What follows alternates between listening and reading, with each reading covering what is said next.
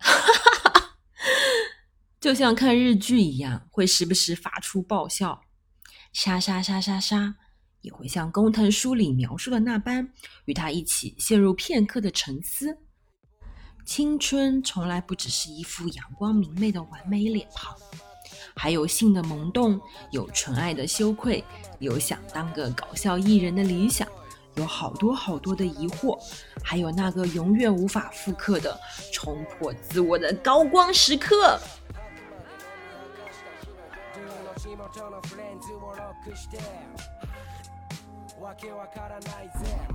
嗯，刚刚的录音真的有点尬风尬然的感觉，可能正是因为我已经不再青春了吧。但我今天很想聊一本充满着青春故事的书，它就是日本鬼才编剧关藤宫九郎的新书《你踩过天鹅尸体吗》。先介绍一下工藤官九郎吧，他实在是在日本日剧的历史上留下了太多太多经典的著作。嗯，早年的《木根津猫眼》《时代西口公园》《曼哈顿爱情故事》《够大暴走》等等一系列的这些，你现在去翻看豆瓣的评分，这些基本上全都是近九分的高评吧。然后。近些年也有很多不错的作品出街，比如《宽松丝带又如何》《海女》，还有《对不起青春》。而我个人其实最喜欢的一部日剧是它的比较老的，名字叫《胡玉龙》的一部日剧。那部日剧的话，它其实是以呃日本传统文化里的落语这个艺术表演形式，这个艺术。的从业人员的故事为起源的，但同时又结合了日本街头小混混和师徒之间的情感、父子之间的情感和朋友之间的情感。这是一嗯，就像工藤官九郎一贯以来的，他的每一部剧，你刚开始看的时候，好像都会觉得很混乱，或者是非常的无厘头，但渐渐渐渐的，你会在这些混乱和无厘头中。有那些特别一击击中你的、触动你的情感、个人的情感和小人物的情感，这就是他的作为一个编剧最擅长也最独到的之处。说回这本书，你踩过天鹅尸体吗？你看名字就是一个莫名其妙，就是。就是你不知道他在讲什么的书，但是好像又有一个很独特的内容在吸引着你，等着你去看。我当时在书店看到这个封面的时候，我就立刻把它买下来，要去读它。然后这本书其实有点像工藤的半自传体吧，讲的是一个少男在嗯自己高中生涯时候对自己。嗯，周围的小伙伴的一些困惑，然后自己还是一个处男的困惑，很想交女朋友的困惑，然后又很不巧的进入了一个男高，就全都是男生的一些诡异的经历。大家也都知道，就日本的学院文化，其实等级制度还是很鲜明的，就是学长和学弟的制度，然后同时又是一个纯男生的群体，你可以想象在里面发生了多少啼笑皆非的故事。就他这本书其实写的就是这些。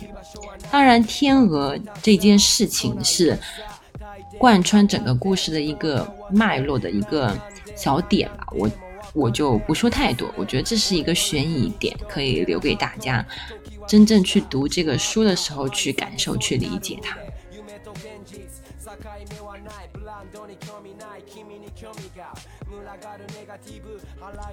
这本书开头第一句就写着：“我要写羞耻的事，比如我在学校里跟朋友聊电视节目。”过后回家看《黄昏喵喵》时，才发现自己竟一直把中岛念成中道，心中既羞耻又悔恨。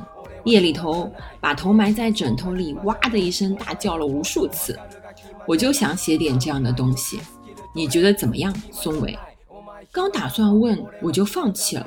松尾就坐在隔壁座位，脸上画着醉汉的妆，正写着不是小说就是剧本或者是专栏的什么东西。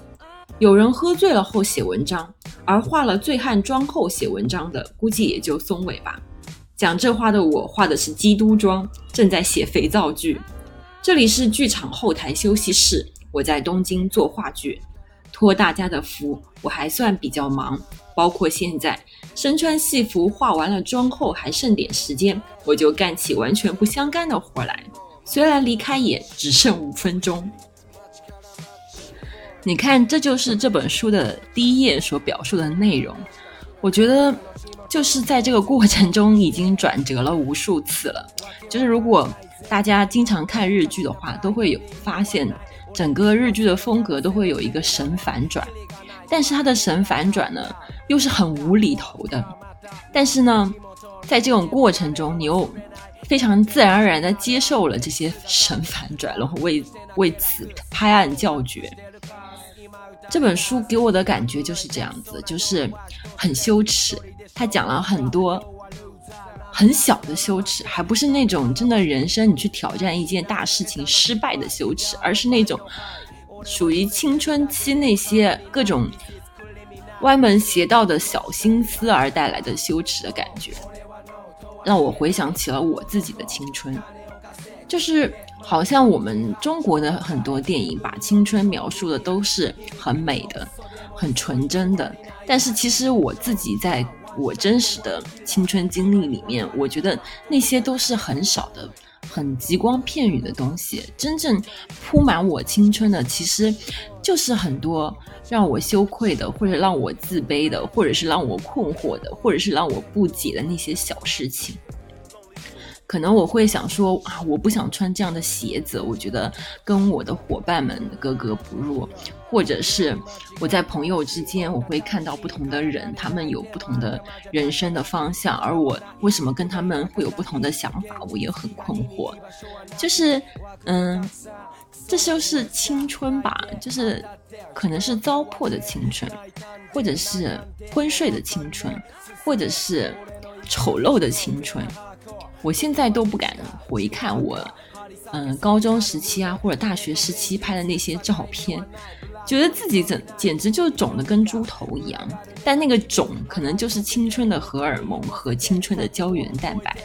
你现在是很渴望能重新获得那些东西的，但在那个时时候的自己，这就是猪头啊。嗯。